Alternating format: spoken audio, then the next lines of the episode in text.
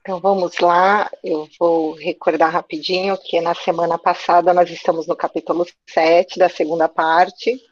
Na semana passada nós paramos bem naquela parte que, onde é, a denúncia né, é, chegou até o procônsul da Caia, que, que, era, que morava em Corinto, e como Emmanuel nos relata, ele era um romano generoso e ilustre, né, que costumava agir sempre de acordo com a justiça em sua vida pública. Então aqui a gente percebe que Emmanuel ele já nos traça a personalidade e a forma como o Júnior Galho agia, que ele era um homem de grande bondade e fina educação. Isso foi um destaque que Emmanuel fez, que não era muito comum para quem, para gente que já estudou um pouco de história, sabe que né, os grandes líderes, as pessoas que trabalhavam por o Império Romano, eles não eram pessoas que tinham essas virtudes de bondade.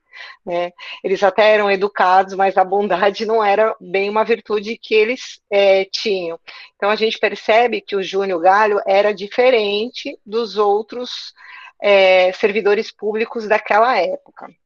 E aí eles, é, Emmanuel nos fala que o processo chegou lá na mão do Júnior, sem que o ex-rabino, sem que Paulo de Tarso soubesse que estava é, é, rolando esse processo contra ele. E aí o Emmanuel fala que alguns israelitas, né, alguns homens lá da sinagoga de Corinto, que mais exaltados, que queriam mesmo fazer com que os, os cristãos lá de Corinto ficassem impressionados, organizaram a prisão de Paulo um dia antes do, do que estava marcado para o encontro do Júnior Galho. Então, e aí, o intuito de, é, deles era somente provocar escândalos nos seguidores do Evangelho, da Boa Nova.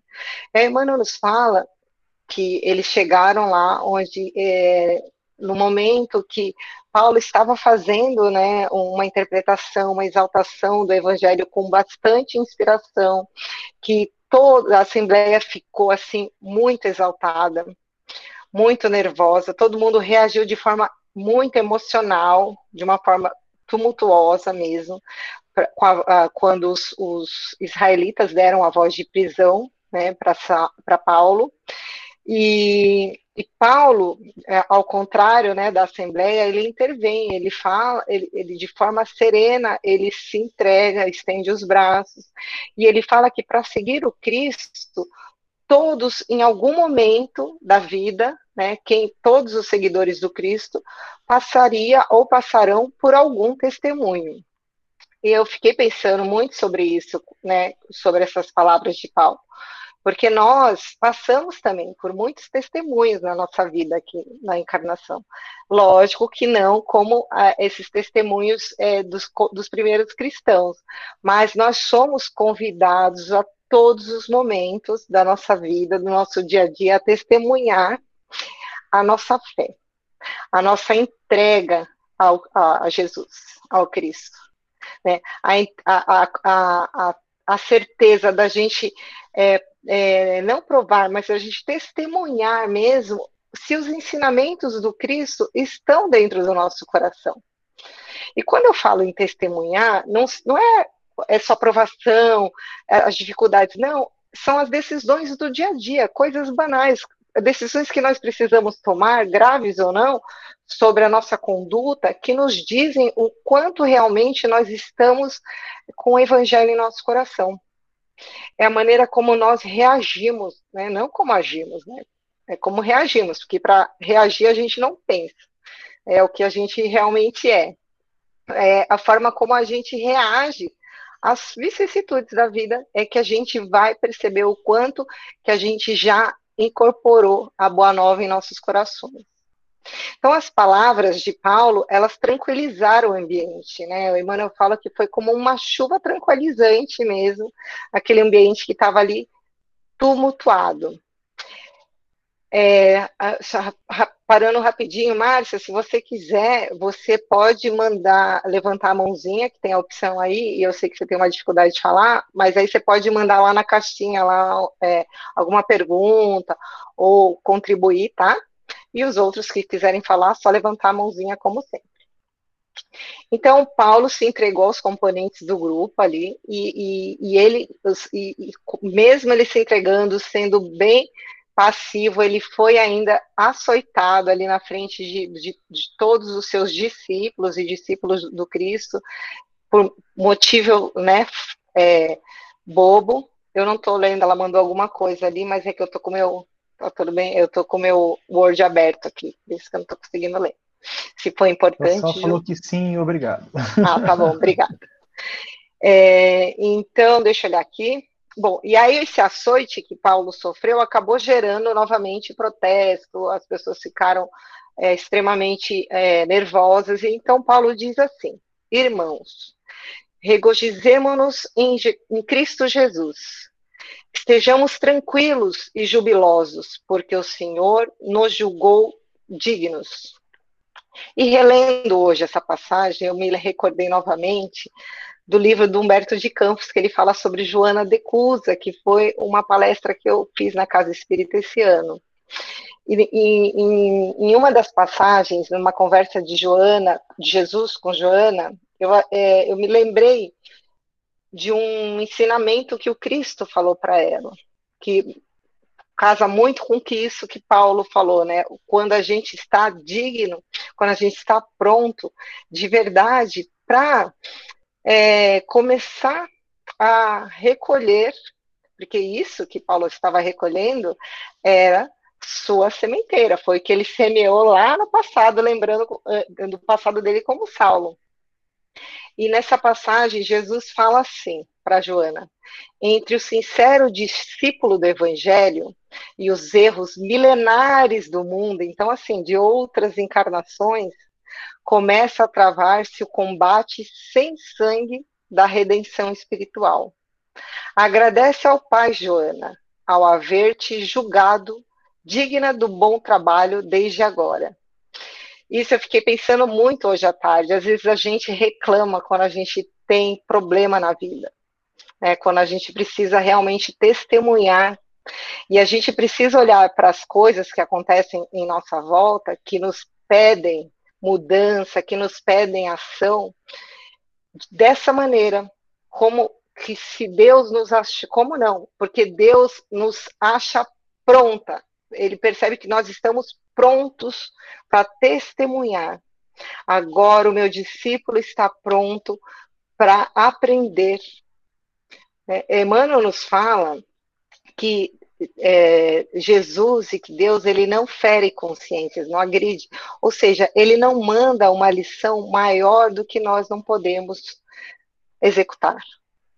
Então as coisas só aparecem na nossa vida quando nós estamos prontos e dispostos a trabalhar e, obviamente, a conquistar virtudes né, de, através desse trabalho. E aí, voltando a, ao texto, Emmanuel fala assim: grande serenidade estabeleceu-se então na Assembleia. Várias mulheres soluçavam baixinho. Aquela e a esposa dirigiram ao apóstolo um inovidável olhar e a pequena caravana demandou o cárcere, na sombra da noite, Atirado ao fundo de uma enxovia úmida, foi a, Paulo foi atado ao tronco do suplício e houve de suportar a flagelação dos 39 açoites. Lembra a semana passada lá que o Juliano explicou que para cada, vamos dizer assim, pecado, né, para cada inf, inf, infração, melhor assim, né, das leis, no caso aqui das leis judaicas, tinha um número certo de açoites. Ele próprio estava surpreendido Sublime paz banhava-lhe o coração de brandos consolos. Não obstante sentir-se sozinho, entre perseguidores cruéis, experimentava nova confiança no Cristo. Nessas disposições, não lhe doíam as é, verga, vergastadas impiedosas. Debalde aos verdugos, espicaçalhavam-lhe o espírito ardente com insultos e ironias na prova rude e dolorosa, compreendeu alegremente que havia atingido a região de paz divina no mundo interior. Que Deus concede aos seus filhos depois de lutas acerbas e incessantes, por eles mantinhas na mesma conquista de si mesmos. De outras vezes, aí eu destaquei essa parte que eu achei bem importante para a gente perceber a mudança espiritual de entendimento de Paulo. De outras vezes, o amor pela justiça o conduzir a situações apaixonadas, a desejos mal contidos, a polêmicas ríspidas. Mas ali, enfrentando os açoites que lhe caíam nos ombros seminus, abrindo sucos sangrentos, tinha uma lembrança mais viva do Cristo. A impressão de estar chegando aos seus braços misericordiosos, depois de caminhadas terríveis e ásperas, desde a hora em que havia caído às portas de Damasco, sob uma é, tempestade de lágrimas e trevas, submerso em pensamentos sublimes, Paulo de Tarso sentiu seu primeiro grande êxtase. Eu vou dar uma pausa aqui, que eu quero explicar para vocês o que, que é o êxtase, na, né, lógico, dentro da, do que a doutrina dos espíritos nos explicam. Deixa eu ver se eu não vou me perder aqui, porque eu estou sem o meu monitor. Me perdoem se eu.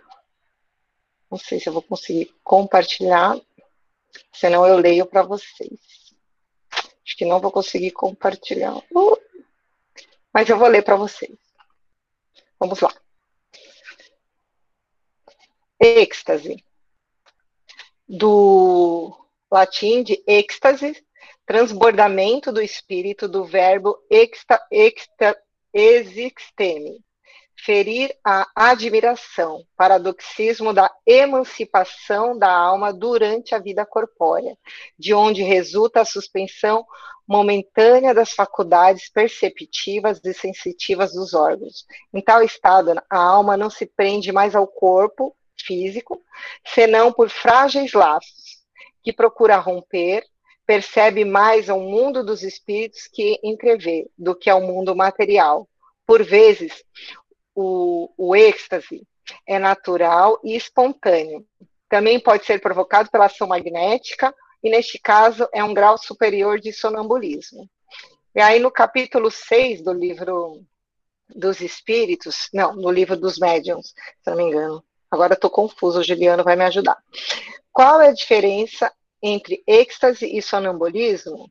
E aí os espíritos respondem: o êxtase é um sonambulismo mais apurado, a, a alma estática é mais independente. Outra pergunta: os espírito, o espírito do estático penetra realmente nos mundos superiores? Livro dos Médios, isso, Ju, obrigada.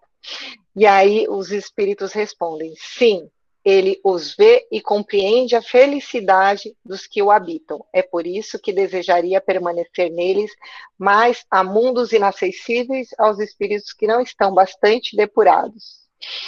Gente, durante esses açoites, Paulo de Tarso, ele entrou num estado de êxtase tão profundo que ele não sentia mais dor física. Existem alguns relatos, não só né, com relação a Paulo, a outros cristãos que foram mortos durante lá né, as perseguições de Nero, que eles foram lá jogados para os leões, que muitos deles eles entravam nesse estado de êxtase. O, o corpo, o, o espírito, ele era afastado do corpo físico para que eles não passassem por esse sofrimento, por essa dor, por merecimento. Então, aqui a gente começa a prestar atenção, assim, que, olha, é, Paulo de Tarso, ele sentiu seu primeiro grande êxtase enquanto ele estava sendo açoitado. É, parece até um, assim, meio esquisito. Só que a entrega dele, a confiança dele na espiritualidade, em Cristo, em Deus, era tão grande que foi neste momento de entrega absoluta que ele teve a sua maior experiência no plano espiritual, dentro, ainda no corpo físico. Quer complementar, Ju? Não? Peraí. E aí, continuando, Emmanuel fala: não mais ouviu os sacarmos dos algozes inflexíveis, sentiu que sua alma dilatava-se ao infinito, experimentando sagradas emoções de indefinível ventura.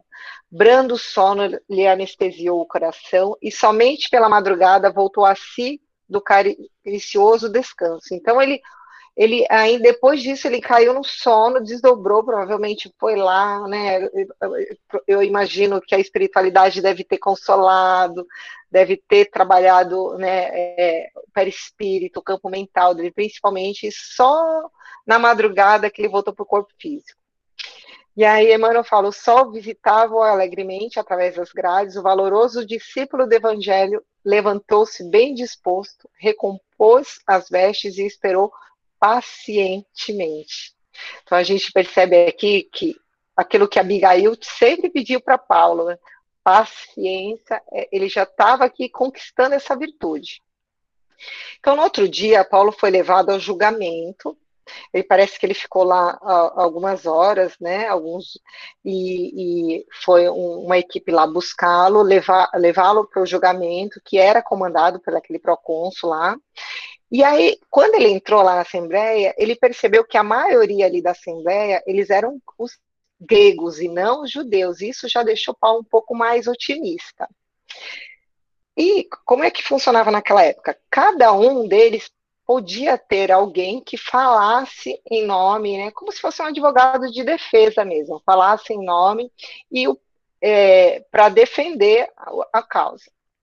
No caso da, da, da sinagoga, é, ele tinha um representante a falar. Emmanuel nos fala que ele era um dos maiores. Emmanuel descreve Sóstenes assim. E Sóstenes, é, ele era o líder da sinagoga de Corinto. Ele era o grande sacerdote de Corinto. E aí depois, se vocês forem dar uma pesquisada, não sei se vocês pesquisaram por Sóstenes, de Sóstenes, eu vou terminar aqui, depois eu falo mais um pouquinho sobre Sóstenes. E aí, para grande surpresa geral, quem que apareceu lá para defender Paulo? Tito Justo, que era aquele romano que, além de ser bem influenciado, tinha um poder aquisitivo.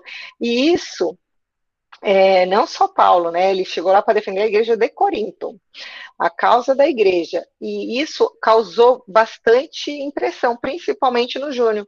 Um, um, um, um patrício, né?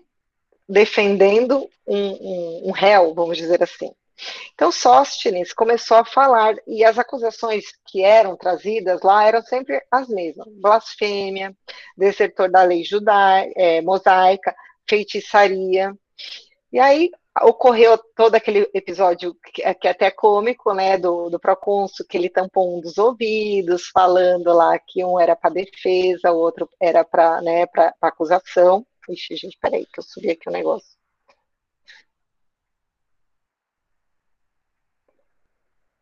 Isso. E aí Emmanuel fala assim: passado o incidente humorístico, Tito Justo aproximou-se e falou suscitamente da missão do apóstolo. Suas palavras obedeciam largo sopro de inspiração de beleza espiritual. Então ele estava assim sendo inspiradíssimo. A gente imagina, a gente chuta, a gente, na verdade, é, fantasia aqui por Gesiel, né, por Estevão. É, e aí e Júnior Galho, ouvindo a história do convertido de Damasco, né, dos lábios do compatrício, mostrou-se muito impressionado e comovido de quando em vez os gregos, né, eles paravam assim, né, a exortação para aplauso e contentamento. E os israelitas começaram a perceber que eles estavam perdendo cada vez mais o terreno. Então, assim, aí Paulo foi julgado, foi inocentado, porque o procônsul, ele percebeu que ele não tinha nada né, a ver com aquilo, que aquilo era um problema da igreja, da, da sinagoga, não tinha nada a ver com Roma, não, não trazia nenhum tipo de perigo à, à soberania né, do imperador romano. E foi bacana que ele sugeriu que os judeus, antes de qualquer acusação injusta, que eles deveriam examinar a obra generosa. Ele ficou muito impressionado com a obra generosa da igreja de Corinto. E aí a gente, é, depois Emmanuel fala que teve toda aquela confusão na saída de Sóstenes, que está até é, em Atos dos Apóstolos, se eu não me engano, fala E Paulo teve que intervir porque o povo lá, principalmente os gregos, ficaram um pouquinho mais exaltados, que é, foram para cima dele e agrediram, né? É, Paulo interviu, socorreu Sóstenes, levou Sóstenes para a igreja de Corinto para que eles né, pudesse se refazer, para que ele fosse atendido. E aí eu dei uma pesquisadinha e parece que ele, Sóstenes, depois ele se converteu ao cristianismo. E, inclusive, a primeira carta aos Coríntios, a epístola, a primeira carta, a epístola 1, é, versículo 1, ele começa a, é, é endereçada a Sóstenes. Não sei se vocês já leram. Ele começa, Paulo fala assim: Paulo, chamado apóstolo de Jesus Cristo pela vontade de Deus, e o irmão Sóstenes, a igreja de Deus que está em Corinto, aos santificados em Cristo Jesus, chamados santos, como todos em, em to, todo lugar invocam o nome do nosso Senhor Jesus Cristo, Senhor deles e do nosso. Então ele manda, porque pelo que eu pesquisei, Sóstenes depois foi, ficou na igreja lá de Corinto, foi considerado um daqueles 70 ou 72 discípulos de Jesus que foi, foi é, teve a missão de dois em dois se espalharem pelo mundo aí para é, difundir o evangelho. Então, a primeira epístola aos Coríntios foi endereçada a Sóstenes. Interessante, né? Então, vamos lá. E antes mesmo que aí os judeus eles começaram a organizar outra emboscada. A ideia era prender isso. O Ju tá, tá colocando aí, ó. Tá? Exatamente. São coisas que passam, obrigada, Ju, despercebido, assim, até pra gente que já leu esse livro várias vezes, né? E hoje eu falei, gente, eu, me deu uma luz, assim, eu fui buscar. Vamos lá. Então, assim, os judeus não contentes começaram também a organizar outra emboscada para Paulo. A ideia era prender, e não só prender, eliminar, matar, né, Paulo. Aí Paulo percebeu que ele precisava sair dali, até para que a igreja tivesse uma tranquilidade de seguir o trabalho de caridade que a igreja faria, né, fazia. Então, Paulo falou que iria partir para a Ásia, atendendo o pedido de João Evangelista, que era um pedido da fundação definitiva da igreja de Éfeso. E aí todos os colaboradores da igreja é, antes disso, é importante a gente lembrar que João e Maria, mãe de Jesus, eles, após a crucificação, eles mudaram para Éfeso e eles ficaram lá um tempão fazendo um trabalho de caridade, fazer, eles tinham trabalho mesmo de igreja, mas de uma forma, vamos dizer assim, informal. Esse pedido de João era para que realmente fundasse definitivamente é, essa igreja. Ele precisava de Paulo para isso. E aí Emmanuel fala que todos os colaboradores da igreja de Corinto ficaram desolados. E ele traz uma informação que eu achei importante, que ele fala assim, principalmente Febe, notável colaboradora do seu esforço apostólico em Corinto, não conseguia ocultar as lágrimas do coração. E aí eu fiquei assim, gente, quem é essa Febe, né? Quem é Febe? Febe é homem ou mulher? E aí eu pesquisei, ela foi uma mulher que eles falam que marcou uma, gera, uma geração com a sua disponibilidade de servir. Parece que Febe, ela tinha, lá em Corinto, ela era como se ela fosse um, uma colaboradora do governo romano. Ela, ela tinha o trabalho de, é, de ser, de como é que falo, de receber as pessoas que vinham de fora, de cuidar de, da instalação, tudo. E ela era uma pessoa muito influente em Roma, não só lá em Corinto, em Roma também. E no, no, nesse caso, né, ela foi uma dia, diaconisa, né, que é a igreja da, igreja de é, Sencreia, e realizou um trabalho digno de receber da Epístola aos Romanos, na Epístola aos Romanos, ela colocou não somente sua vida, mas também seus bens, aquele que tinham as necessidades reais. Então, assim, no, na Epístola aos Romanos, no capítulo 16, no versículo 1 a 2, Paulo endereça né, uma epístola aos Romanos, recomendando que quem levou uma de, essa carta foi Febe para os Romanos. E aí ele fala assim: com esta carta, quero lhe apresentar-lhes Febe, nossa irmã, diaconisa da igreja de Sencreia. Por favor, ofereçam-lhe uma recepção cristã e qualquer ajuda que venha necessitar em seu trabalho. Ela mesmo tem sido de grande ajuda a muitos, incluindo a mim.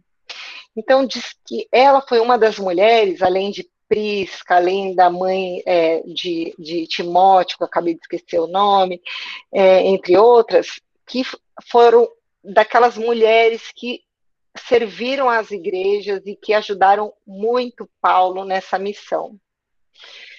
Então, são, são detalhezinhos que Emmanuel vai nos trazendo e que é interessante a gente desbravar, né, a gente procurar. Bom, aí Paulo, é, e Prisca partem para Éfeso para ajudar a João Evangelista lá né, na, na implementação da igreja. E aí Emmanuel nos fala assim: a igreja de Éfeso enfrentava problemas torturantes. João lutava seriamente para que o esforço evangélico não degenerasse em polêmicas estéreis. Mas os tecelões chegados de Corinto deram-lhe mão forte na cooperação imprescindível em meio das acaloradas discussões que houve de manter com os judeus na sinagoga, o ex-rabino, que é Paulo, né, não olvidou certas realizações sentimentais que almejava desde muito. Então, além né, dele estar tá ali, é, porque ele, é, Éfeso, a igreja, é, ela estava enfrentando as mesmas dificuldades de Jerusalém e de Corinto, com aquela pressão da sinagoga. Então, Paulo, ele era muito, a gente percebe que ele era muito bom de negociar, né? Porque toda vez que tinha alguma dificuldade, chamavam Paulo. E aí ele, em meio dessas discussões, né, dessa, dessas negociações, ele também almejava um desejo muito grande. Com delicadeza extrema, visitou a mãe de Jesus na sua casinha singela que dava para o mar. Impressionou-se fortemente com a humildade daquela criatura simples e amorosa, que mais se assemelhava a um anjo vestido de mulher. Paulo de Tarso interessou-se pelas suas narrativas cariciosas a respeito da noite do nascimento do Mestre. Gravou no íntimo suas divinas impressões e prometeu voltar, é, voltar na primeira oportunidade, a fim de recolher os dados indispensáveis ao evangelho que pretendia escrever para os cristãos no futuro. Maria colocou-se à sua disposição com grande alegria. A gente imagina, né, escutar de Maria o relato da vida de Jesus, do nascimento, dessa convivência, né, com Cristo. Então, assim, a gente, Paulo, ele tinha já esse projeto, né, como a gente já viu, inclusive no, no outro, em outros capítulos, de escrever esse evangelho. Então, de lá, junto com Silas e Timóteo, eles foram à igreja do caminho para levar, saíram de Éfeso, né, e, e foram levar os recursos. Lembra que eles estavam nessa missão de de recolher recursos para que a igreja do caminho lá em Jerusalém ficasse de uma vez por toda independente financeiramente dos judeus, para que não ficasse, para que o evangelho pudesse ser interpretado de uma forma livre, sem, sem fazer concessões né, às leis judaicas. Então, assim, na viagem a Jerusalém, eles pararam em alguns lugares, e eles sempre aproveitavam a, esses, essas paradas, essas oportunidades para instruir, para falar sobre o Evangelho. Chegando em Jerusalém, eles notaram que Simão Pedro estava muito abatido, estava com um aspecto de doente, de cansado. Porém, né, Emmanuel reforça que, apesar desse abatimento, a serenidade que tinha no olhar era de Simão era sempre a mesma, impressionante. Então, Simão e Paulo conversam e falam das suas é, Simão fala assim da sua impressão sobre as epístolas e do quanto as epístolas estavam contribuindo para as outras igrejas, que elas eram lidas e copiadas em várias igrejas. Emmanuel, é, não, o Paulo ele fica muito feliz, né? Ele fica muito contente, né? Simão fala que ele sente Jesus, que ele sente o Cristo naquelas palavras. Enfim, Emmanuel nos fala que por algum período Paulo ficou viajando e visitando todas as igrejas que ali estavam no seu caminho. E aí ele fala assim: peraí, Deixa eu baixar aqui com cuidado. Em toda parte, lutas sem tréguas, alegrias e dores, angústias e amarguras do mundo, que não chegavam ali a arrefecer a esperança nas promessas de Jesus. De um lado eram os israelitas rigorosos, inimigos terrenos e declarados do Salvador, do outro os cristãos indecisos, vacilando entre as conveniências pessoais e as falsas interpretações. O missionário taricense, no entanto, conhecendo que o discípulo sincero terá de experimentar as sensações da porta estreita, lembra da passagem né, do Evangelho, todos os dias, todos os dias, segundo Paulo, a gente tem que experimentar a sensação da porta estreita. Nunca se deixou empolgar pelo desânimo, renovando a cada hora o propósito de tudo suportar, agir, fazer e edificar pelo Evangelho, inteiramente entregue a Jesus Cristo. Então, Paulo volta de Éfeso, voltou para Éfeso, desculpa, e não conseguiu o que ele pretendia, que era recolher de Maria todos os relatos principais dessa jornada de Jesus, né? Pois a igreja lá estava assim com problemas seríssimos novamente. Ele teve lá todo, é, passar por todas as situações complicadas novamente. E aí, é, Mano nos conta que em um certo momento é, ele teve aquele episódio da cura, né? Que de uma, uma pessoa que se joga, né? Uma moça, alguma coisa assim, que se joga e Paulo acaba fazendo uma cura, né? Paulo não, através de Paulo a espiritualidade agindo para que, porque aquela época era uma época que as pessoas precisavam ver, testemunhar. E além dessa cura, as vozes diretas, que eram que aconteciam na igreja de Antioquia no começo, que aconteceram na igreja de Jerusalém, começaram a acontecer lá em Éfeso. E aí Emmanuel nos fala assim: em Éfeso, não se falava outra coisa. O ex-rabino fora elevado ao apogeu da, da consideração, de um dia para o outro. Os israelitas perdiam terreno em toda a linha. O tecelão valeu-se do ensejo para lançar raízes evangélicas mais fundas nos corações. Secundando o esforço de João, procurou instalar-se na igreja os serviços de assistência aos mais desfavorecidos da fortuna a instituição enriquecia de valorosos, de valores espirituais. Então, isso é muito importante, né? Aqui Emmanuel fala que cada vez mais a igreja de Éfeso, a gente imagina, né? Paulo, João Evangelista e Maria, ela enriquecia de valores espirituais, compreendendo a importância da organização de Éfeso para toda a Ásia. Paulo de Tarso deliberou prolongar ali a sua permanência. Então, ali ele queria ficar. Até eu, né, no lugar dele. Vieram discípulos da Macedônia, Áquila e Prisca, tinham regressado de Corinto, Timóteo, Silas e Tito cooperavam ativamente, visitando as fundações cristãs já estabelecidas. Então, a gente percebe aqui que é, a, todos os discípulos ali estavam num trabalho muito ativo do Evangelho. Assim, vigorosamente auxiliando, o generoso apóstolo multiplicava as curas e os benefícios em nome do Senhor, trabalhando pela vitória dos princípios do Mestre. Fez que muito abandonar, muitos abandonassem as crendices e as superstições perigosas para se entregarem aos braços amorosos do Cristo. Aí aqui a gente percebe que trabalho gigantesco que foi feito, né?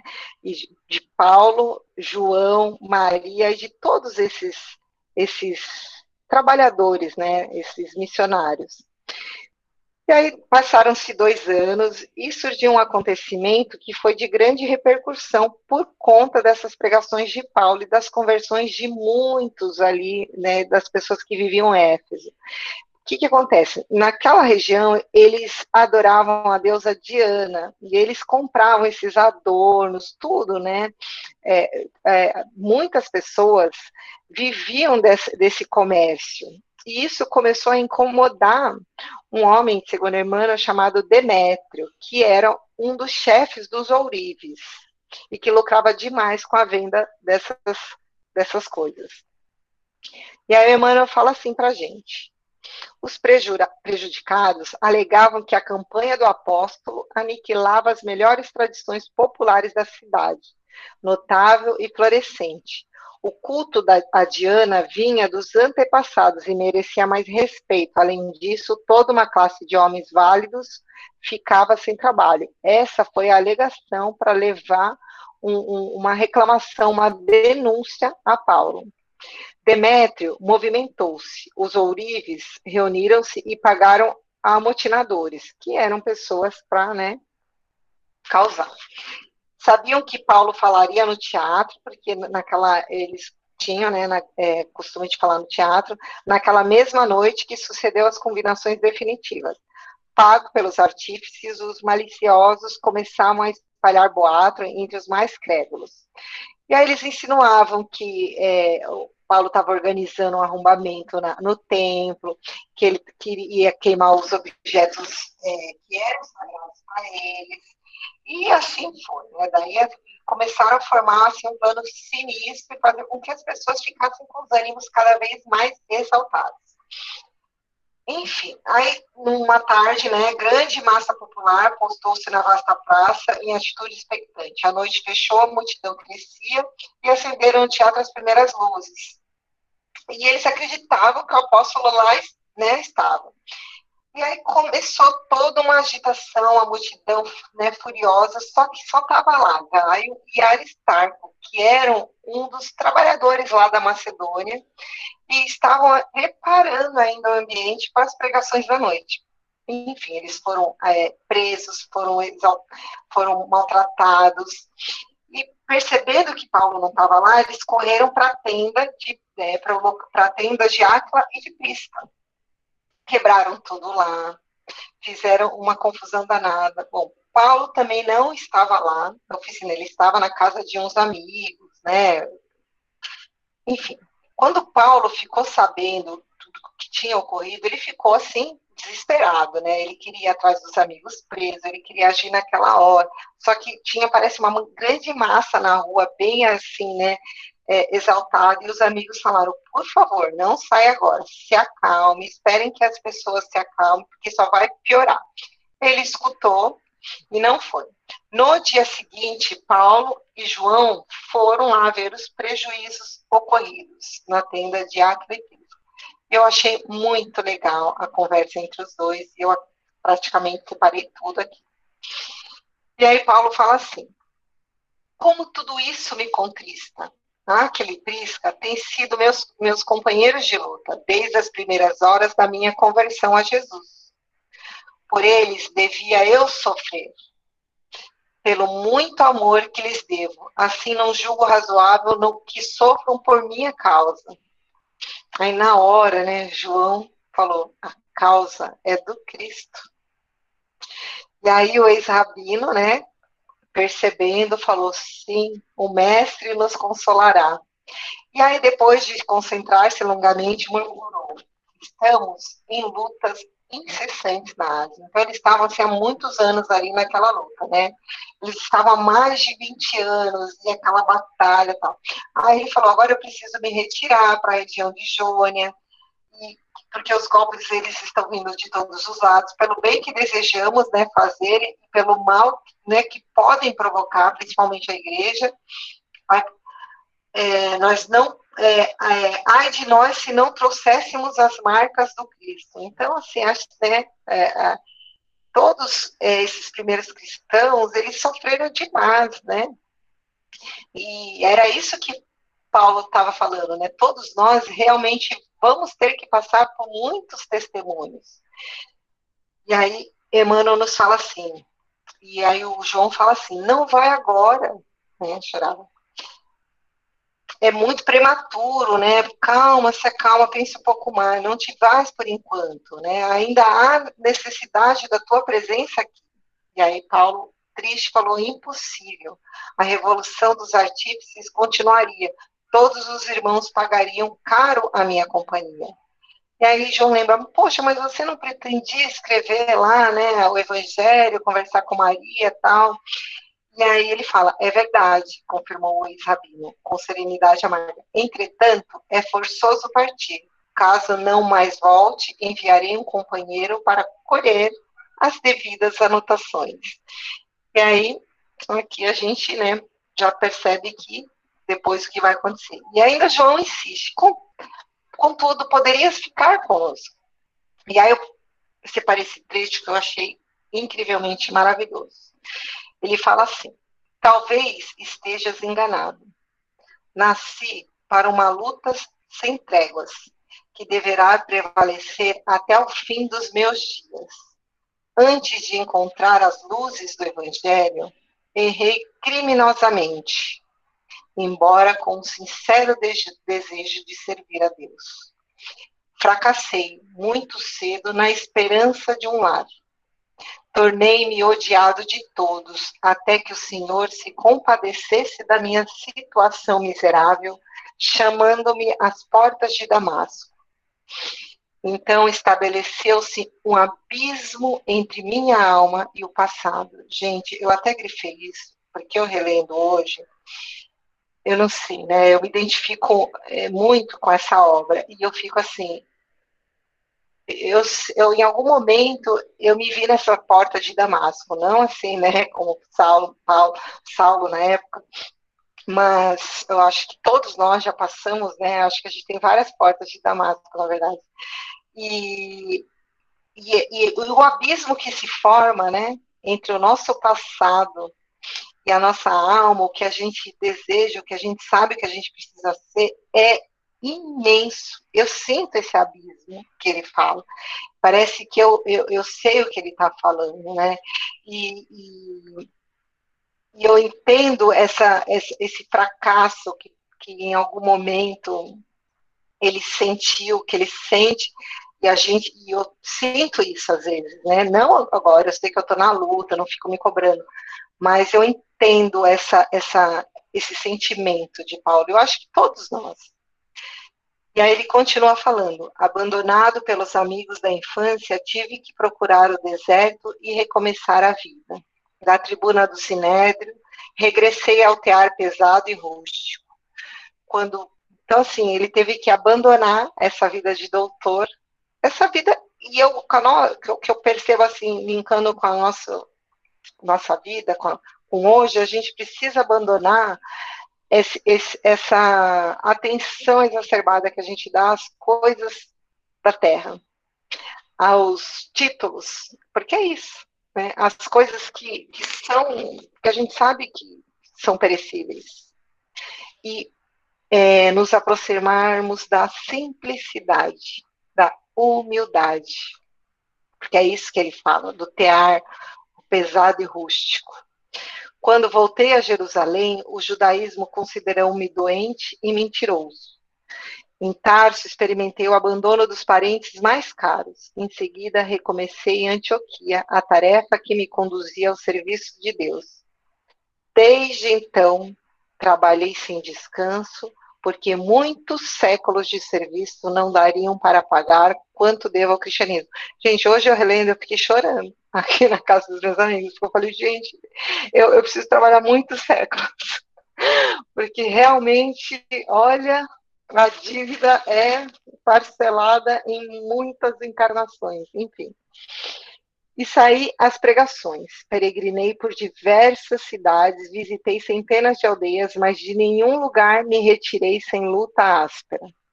Sempre saí pela porta do cárcere, pelo apedrejamento, pelo golpe dos açoites. Nas viagens por mar já experimentei o naufrágio mais de uma vez. Nem mesmo no bojo estreito de uma embarcação tenho podido evitar as lutas, a luta. Mas Jesus me tem ensinado a sabedoria da paz interior, em perfeita comunhão com o seu amor. Gente, isso é muito importante, porque as palavras, o jeito que ele falava, a gente, a gente às vezes, é, de uma forma inocente, a gente pode achar que ele estava se lamentando. E não, não era lamentações lamúrias, era humildade, era com a resignação. Pode falar. É, eu acho que o seu microfone é, deu problema. A gente está te ouvindo bem longe. Então, acho que ela... deixa eu ver se eu consigo falar. Melhorou ou não? Será que agora melhorou? Agora sim. Ai, que eu virei sem querer para cima, desculpa. É, eu estava voltando. É, às vezes, de uma forma inocente, a gente pode acreditar que ele estava se lamentando, que ele estava né, naquela fase de lamúria. E não. Paulo estava falando com uma aceitação que tocou o coração de João Evangelista. Era uma humildade que João, gente, o evangelista, olhou com uma admiração para Paulo profunda. Ju, você não vai falar nada, está muito quieto hoje. Não, você está falando tudo que eu tinha marcado aqui. Depois eu, eu colaboro com alguma coisa. Então tá bom. E aí, continuando, é, eu achei essa, essa resposta, de, essa observação de João, ele fala assim: És feliz, Paulo. Disse convicto, porque entendestes o programa de Jesus ao teu respeito. Gente, esse é um ponto muito importante para gente. A gente luta o tempo inteiro para a programação que o Cristo tem para nossa vida. A gente se rebela, a gente não aceita, né? Jesus manda a gente ir para a esquerda, a gente vai para a direita. E, e aí fica essa, esse conflito, essa luta. E Paulo, ele era feliz porque ele tinha compreendido a missão dele. E aí Emmanuel continua: Não te dou a recordação dos martírios sofridos, porque o Mestre foi compelido a retirar-se do mundo pelos tormentos da cruz. Isso é João, desculpa. Regozijemo-nos com as prisões e sofrimentos. Se o Cristo partiu sangrando em feridas tão dolorosas, não temos o direito de acompanhá-lo sem cicatrizes. O apóstolo gentil prestou enorme atenção em suas palavras consoladoras e murmurou: É verdade. Além do mais, devo contar com calvário numerosos. Se o Cordeiro Imaculado padeceu na cruz, de quantas cruzes necessitaremos para atingir a redenção? Jesus veio ao mundo por imensa misericórdia. Gente, preste bem atenção, eu grifei. Jesus veio ao mundo por imensa misericórdia. Acenou-nos brandamente, ou seja, nos mostrou o caminho do amor. Olha, me sigam. Não, vocês não precisam sofrer, só me sigam. Sigam o que eu falo, o que eu faço, sigam a minha conduta, convocando-nos a uma vida melhor. Agora, meu amigo, como os antepassados de Israel que saíram do cativeiro do Egito a custas de sacrifícios extremos, precisamos fugir da escravidão dos pecados, violentando-nos a nós mesmos, disciplinando o espírito a fim de nos juntarmos ao Mestre, correspondendo à sua imensa bondade. Ou seja, nós nos aprisionamos nesse cativeiro é, Paulo usou aqui um, um, uma metáfora, uma alegoria, né, lembrando dos seus antepassados que fugiram lá da escravidão do Egito e, e que agora nós precisamos é, nos libertarmos da escravidão que nós nos imputamos, por valorizarmos outras coisas, por não responder ao aceno de Jesus.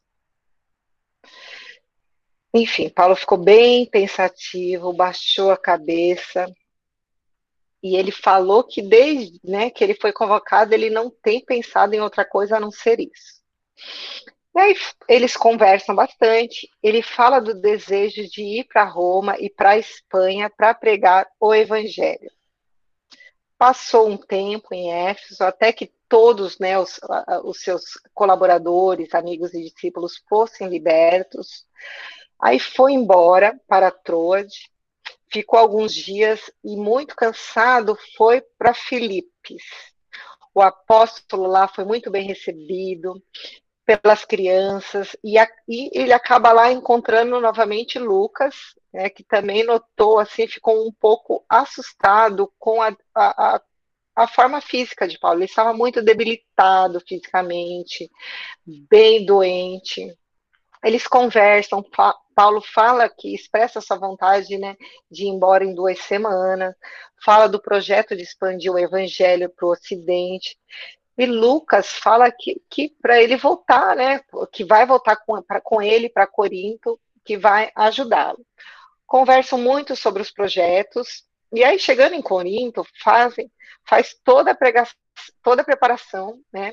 Se prepara, avisa a igreja que ele vai para Roma, escreve uma carta aos romanos, que a gente né, conhece dos evangelhos. E lá em Corinto, é, Acre e Prisca também estavam lá, então, Paulo, o que, que ele faz? Ele convoca uma assembleia ali da, né, da igreja de trabalhadores e ele para ver quem que pode ir com ele nessa missão ao Ocidente. Claro que todo mundo estava ocupado, é, todo mundo tinha assuntos urgentes, somente Silas e Lucas se colocaram à disposição para seguir Paulo, e Lucas, inclusive, muito preocupado com seu estado físico, até Roma. Então estava tudo correndo bem, ele já tinha meu, feito tudo, organizado tudo, até que um belo dia chegou um mensageiro da igreja de Jerusalém com uma carta para Paulo de quem? Tiago Menor. Lembra, né, dos contratempos, das brigas, das discussões, da falta de afinidade que tinha desses dois apóstolos. E aí Emmanuel nos fala assim: Tratava-se de um documento particular de mais alta importância. O filho de Alfeu comunicava o ex-doutor é, da lei os dolorosos acontecimentos que desenrolavam em Jerusalém. Então ele conta tudo o que estava acontecendo, né? que a igreja havia sofrido violentíssimas perseguições do Sinédrio, que os rabinos haviam decidido torturar todos os cristãos, que Simão Pedro, gente, que é o chefe do apostolado, tinha sido banido de Jerusalém, tinha sido expulso. E que grande número de colaboradores, confrades ali, tinham sido alvos de martírios e perseguições. E aí fala que a, a igreja foi assaltada por fariseus sem consciências e que assim estava assim um caos na igreja de Jerusalém. Tiago, Emmanuel fala assim que Tiago relatava acontecimentos com, com uma grande serenidade, né? Rogava a Paulo que não o abandonasse, que não abandonasse a igreja naquela hora de lutas acerbas. Ele, Tiago, estava envelhecido e cansado, sem a colaboração de Paulo, ele provavelmente temia sucumbir pedia que o convertido de Damasco fosse a Jerusalém, afrontasse as perseguições por amor a Jesus, para que os doutores do Sinédrio do templo ficassem bastante esclarecidos. Acreditava que, é, que Paulo teria êxito, né?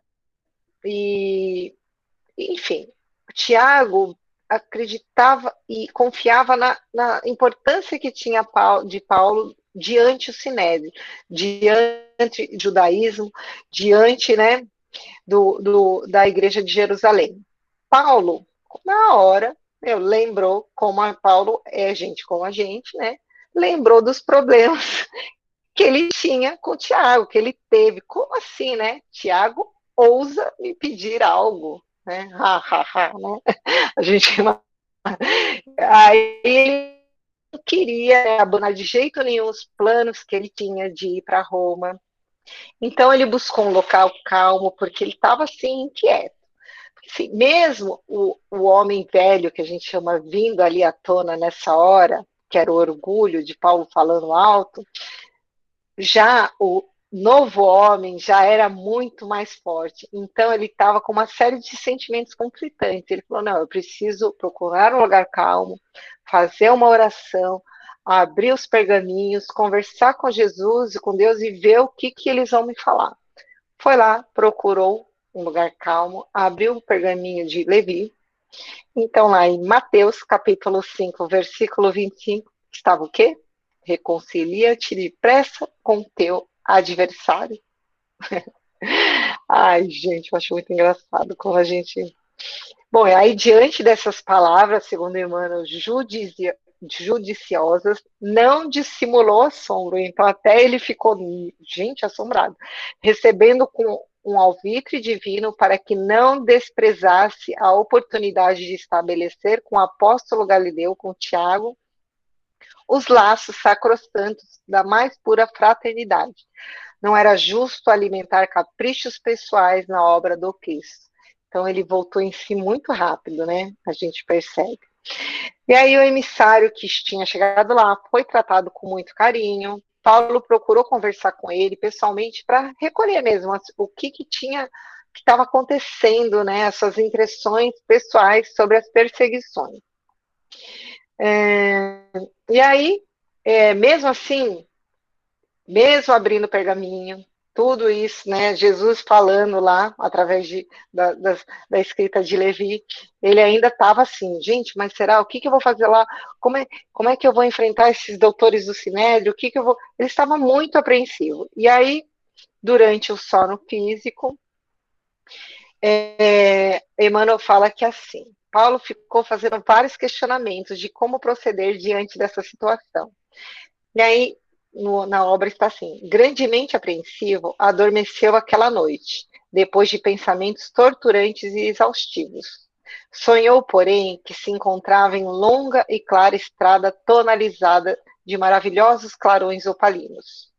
Não dera muitos passos quando foi abraçado por duas entidades carinhosas e amigas. Era Gesiel e Abigail, que o enlaçavam com indivisível carinho extasiado, não pôde murmurar uma palavra. A gente percebe que ele nunca consegue falar, né, diante dos dois.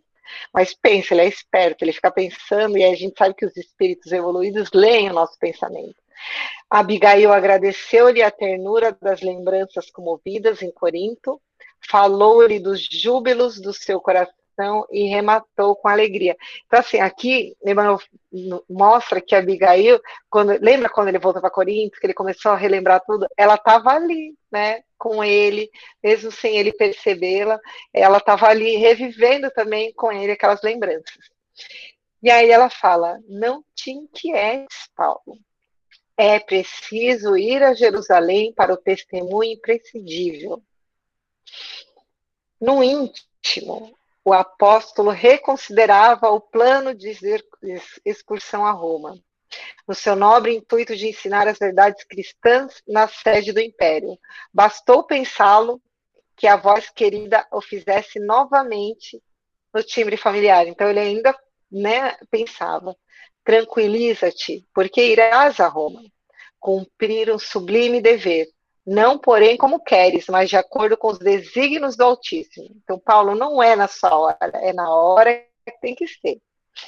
E logo esboçou angelicalmente sorriso e falou: Depois do amor e da verdade da luz do Evangelho, então, será a nossa união eternal em Jesus Cristo para a divina tarefa. Olha a profecia que a Bíblia, olha que informação, né? A gente tenta se colocar no lugar de Paulo. O que, que eu faria com essa informação? Com a, a, a Abigail aqui mostra para ele que depois que ele vai para Jerusalém, depois que ele retorna de Jerusalém, que ele vai lá para Roma, ele vai desencarnar. É isso que ela falou. A gente vai se unir, né? Através do, do amor fraternal, eternal que ela fala. E aí Emmanuel nos fala assim: aquelas palavras caíram-lhe na alma com a força de uma profunda revelação. O apóstolo dos gentios não saberia explicar o que se passou no âmago do seu espírito. Sentia simultaneamente dor e prazer, preocupação e esperança. A surpresa pareceu impedir o segmento da sua, na hora, a visão, né, lógico, né? Mesmo com a felicidade, a pessoa fala que você vai, você já sabe mais ou menos ali a data que você vai partir. É, Gesiel e a irmã, endereçando-lhe gestos amorosos, pareciam desaparecer numa faixa de névoas transparentes. Acordou e concluiu que logo que deveria se preparar, né, para os derradeiros testemunhos.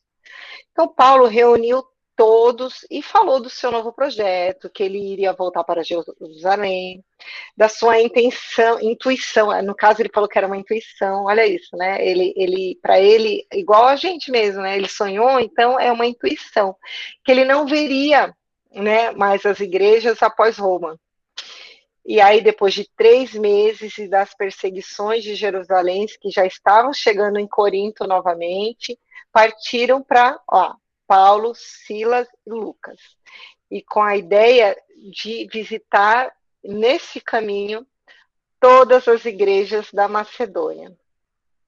E eu gostaria de pedir a permissão de vocês, porque para ler esse final e depois eu quero passar um videozinho para vocês.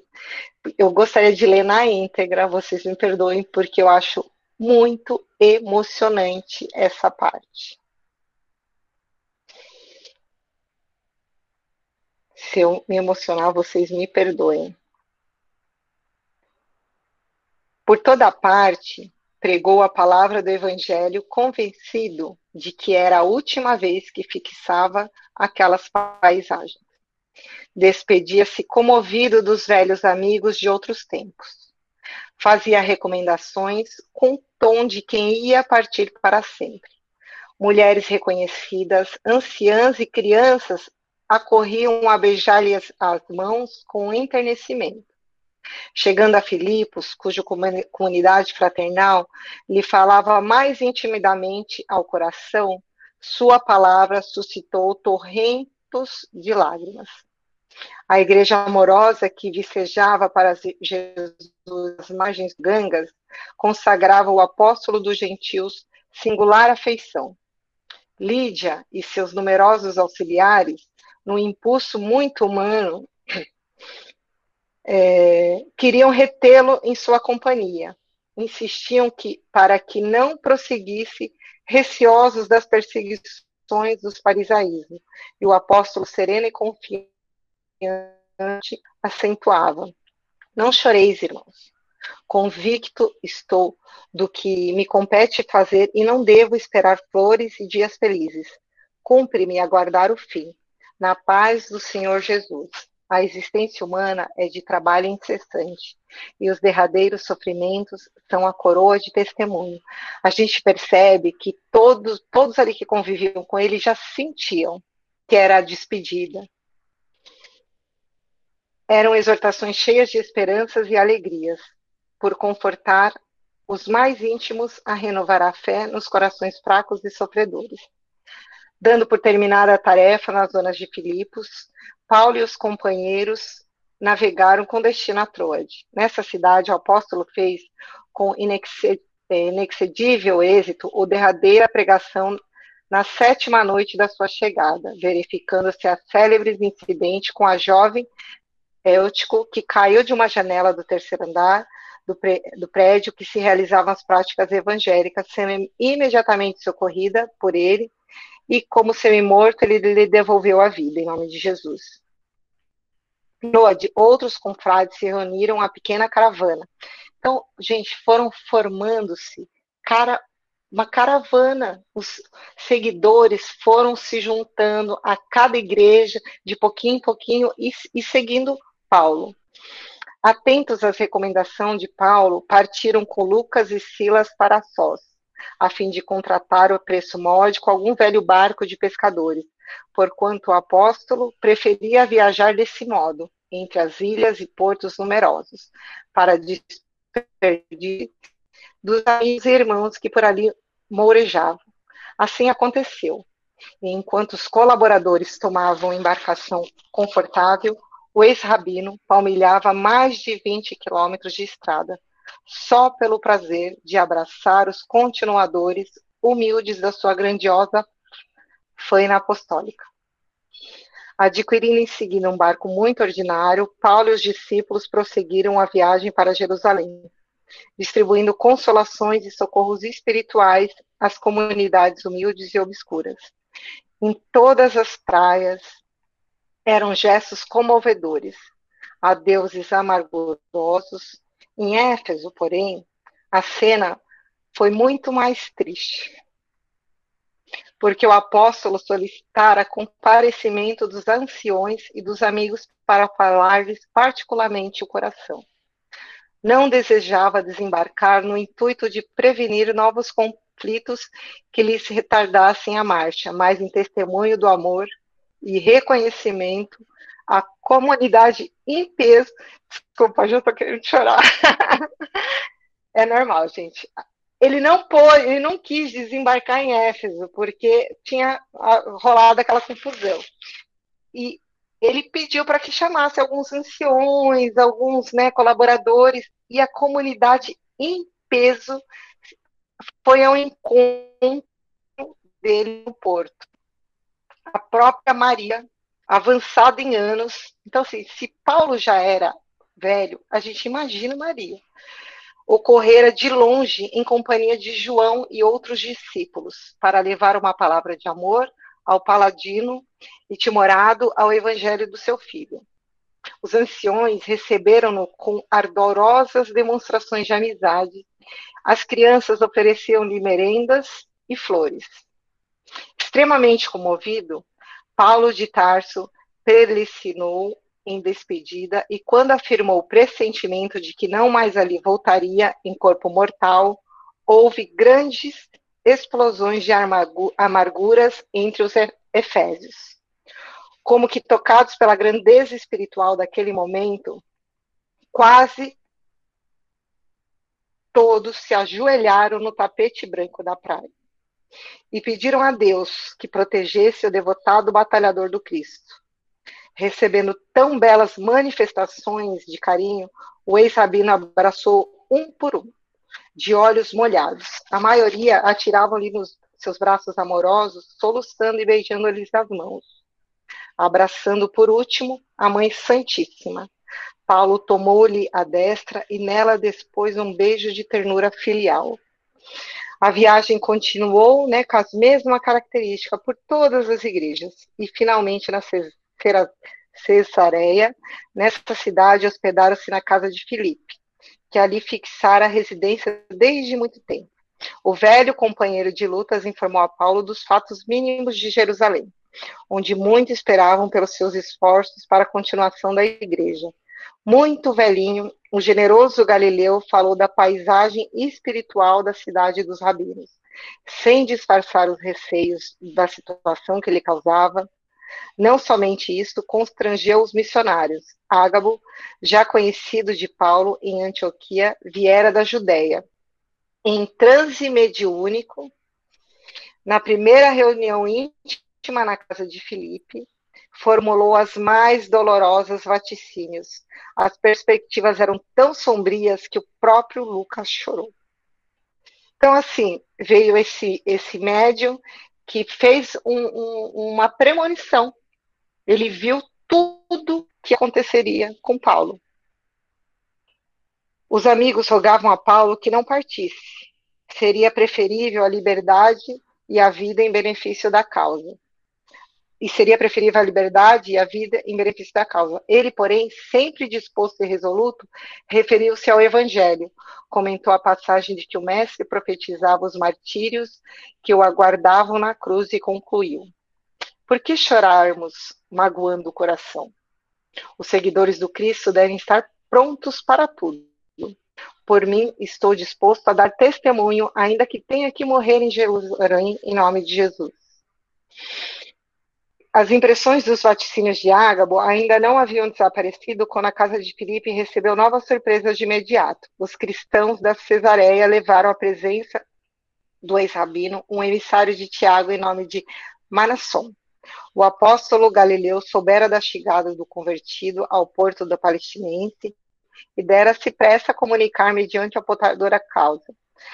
E aí o, o, o, o, mensageiro lá de Tiago, né, explicou o motivo da sua presença, né, dava a exaltação da vigilância, né, que os judaísmo que Paulo não deveria de, ir direto para a igreja, que ele deveria ficar em outro lugar e para que né, ele tivesse êxito, êxito na, na missão dele.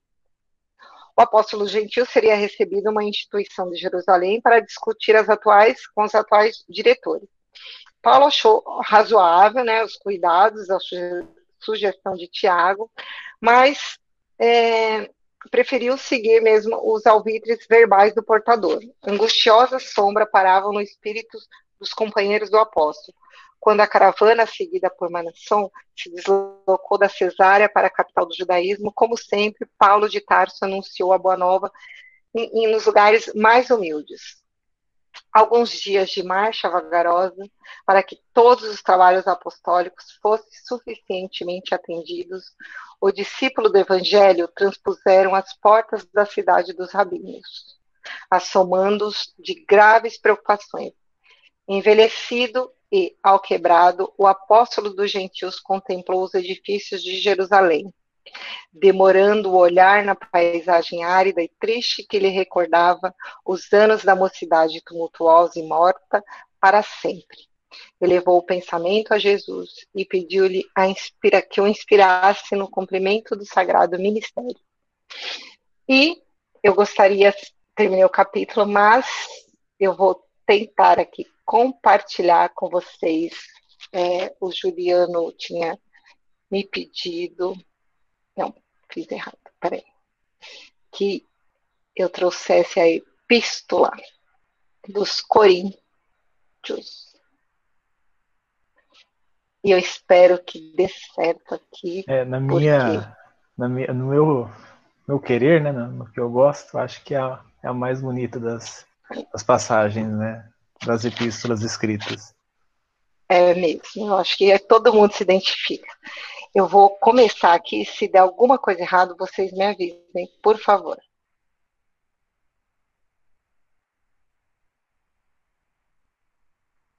Ainda que eu falasse a língua dos homens e dos anjos, e não tivesse amor, seria como um metal que soa, ou como o sino que tine. E ainda que tivesse o dom de profecia e conhecesse todos os mistérios e toda a ciência, e ainda que tivesse toda a fé, de maneira tal que transportasse os montes, e não tivesse amor, nada seria. E ainda que distribuísse toda a minha fortuna para o sustento dos pobres, e ainda que entregasse o meu corpo para ser queimado e não tivesse amor, nada disso me aproveitaria. O amor é sofredor, é benigno. O amor não é invejoso. O amor não trata com leviandade, não se ensoberbece, não se porta com indecência, não busca os seus interesses. Não se irrita, não suspeita mal não folga com a injustiça, mas folga com a verdade.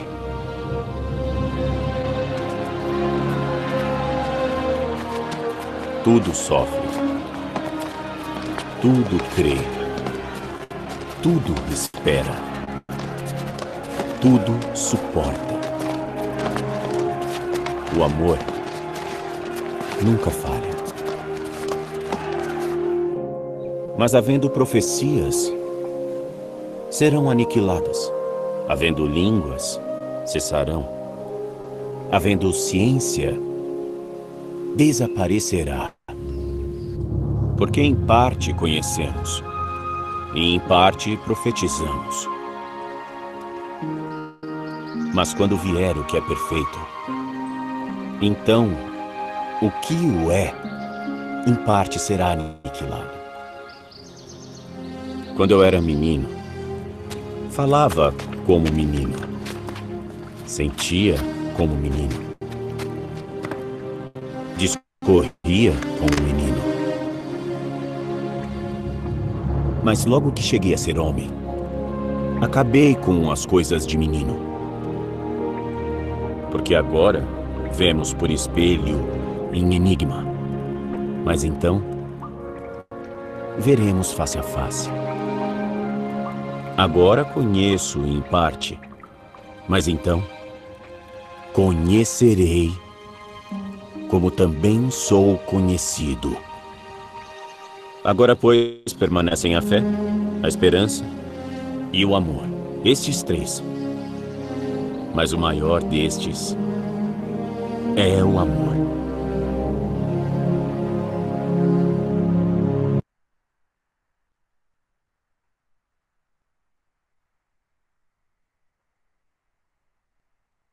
Deu certo aí, gente? Maravilhoso, né? Eu acho, eu concordo com vocês. Eu acho que é uma das epístolas mais bonitas.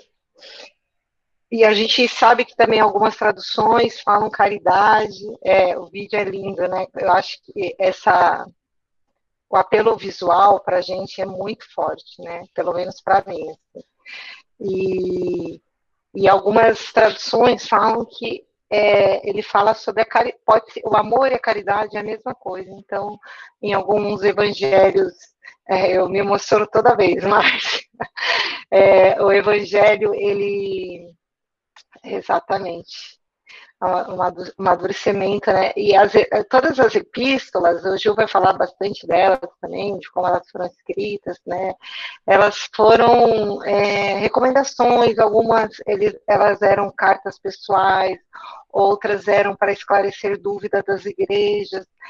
Essa, é, as igrejas, como o Juliano falou, né? Elas mandavam as perguntas para Paulo e ele respondia algumas questões, algumas dúvidas e, e a questão dessa primeira epístola, essa epístola aos, aos, Coríntios era sobre mesmo o que, que é principal, qual que é o trabalho principal.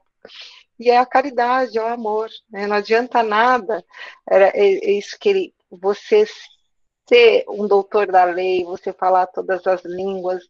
E eu acho que o, o principal, assim, cada um se, se pega, né, uma parte principal dessa epístola, mas o que sempre eu fico refletindo muito é, é já vou te dar a palavra, Ju, não adianta a gente tem uma visão ainda muito é, limitada, né? Nós ainda não vemos, né? É, mas é, um dia veremos face a face.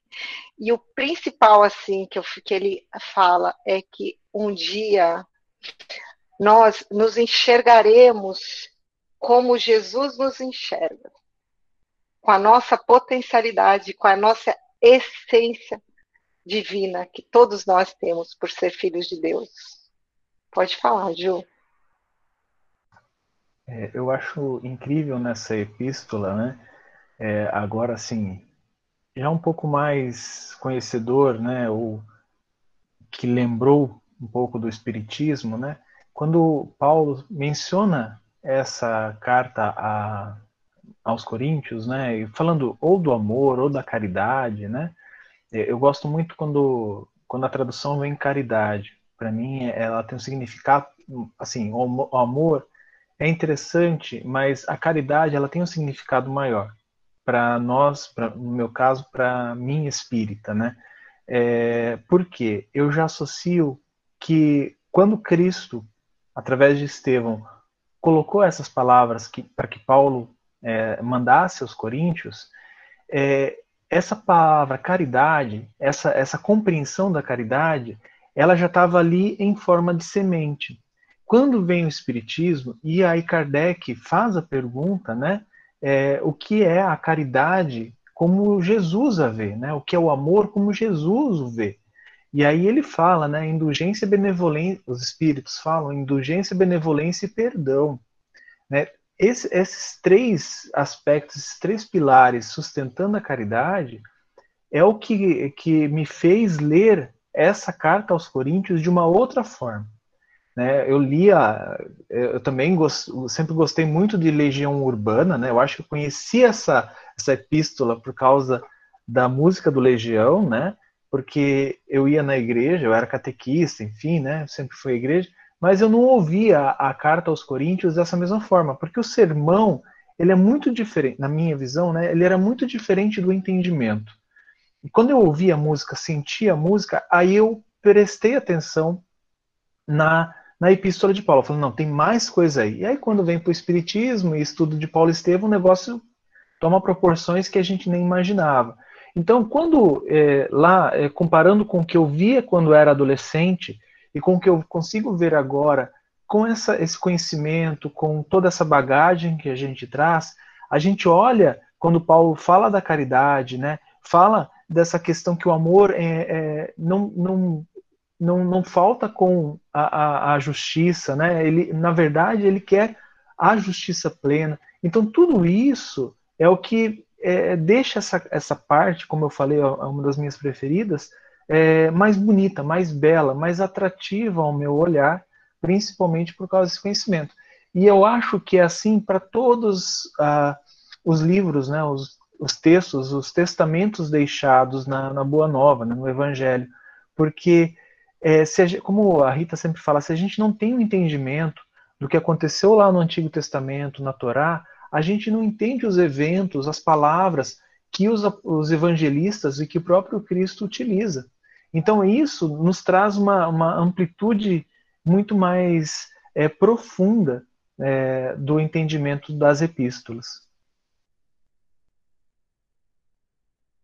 Exatamente, Ju. Tanto que ele, ele começa, deixa eu baixar aqui, meu microfone estava para alto de novo. É, ele começa falando essa epístola sobre a excelência da caridade. Né? Eu estou com a Bíblia aqui da minha amiga emprestada, porque eu não ia viajar com a minha Bíblia e eu não tenho ela no Kindle. É, e, e ele fala assim: aspirai-vos aspirai aos dons superiores, e agora ainda vou indicar-vos o caminho mais excelente de todos, que é a caridade. E essa é a décima terceira epístola, né, aos Coríntios.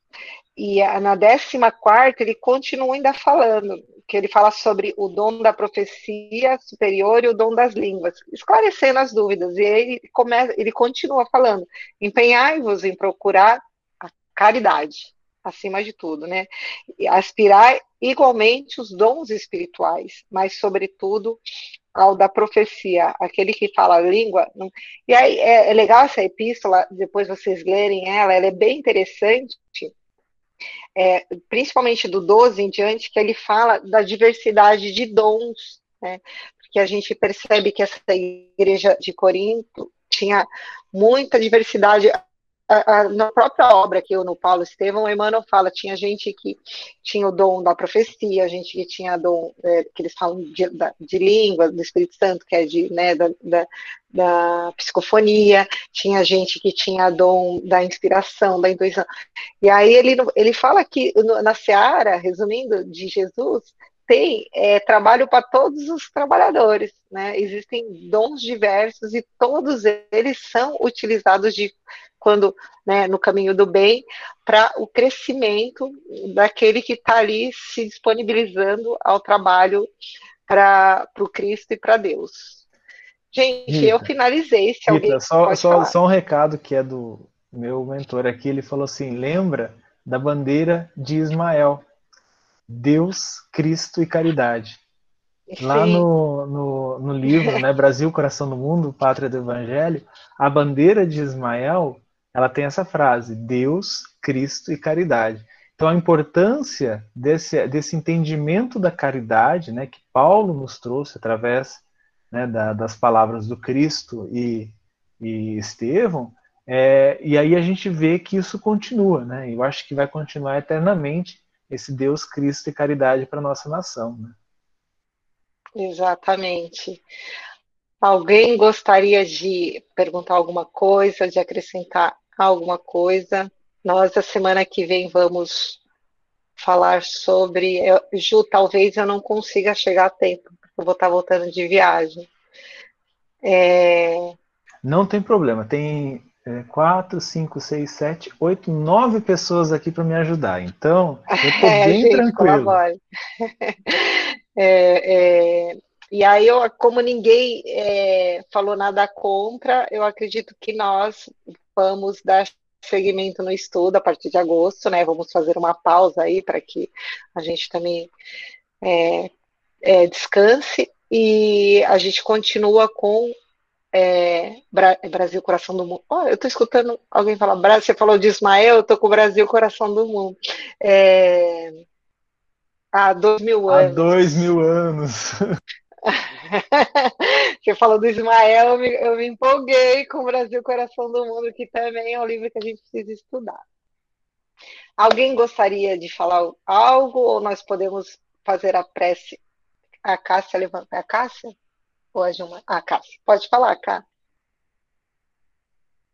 Então, o que eu ia falar é que assim, Eu amo o livro Há Dois Mil Anos. Eu amo todos esses livros, assim, é, mas para estudo, eu acho que o Brasil, Coração do Mundo, Pátria do Evangelho seria bem interessante para o grupo, porque o Há Dois Mil Anos, ele vem depois, né, é uma continuação aí de Paulo e Estevam, tudo, depois aos 50 anos, depois que assim eu choro ele do começo ao fim, mas sei lá, pensem, né? Nada é por acaso.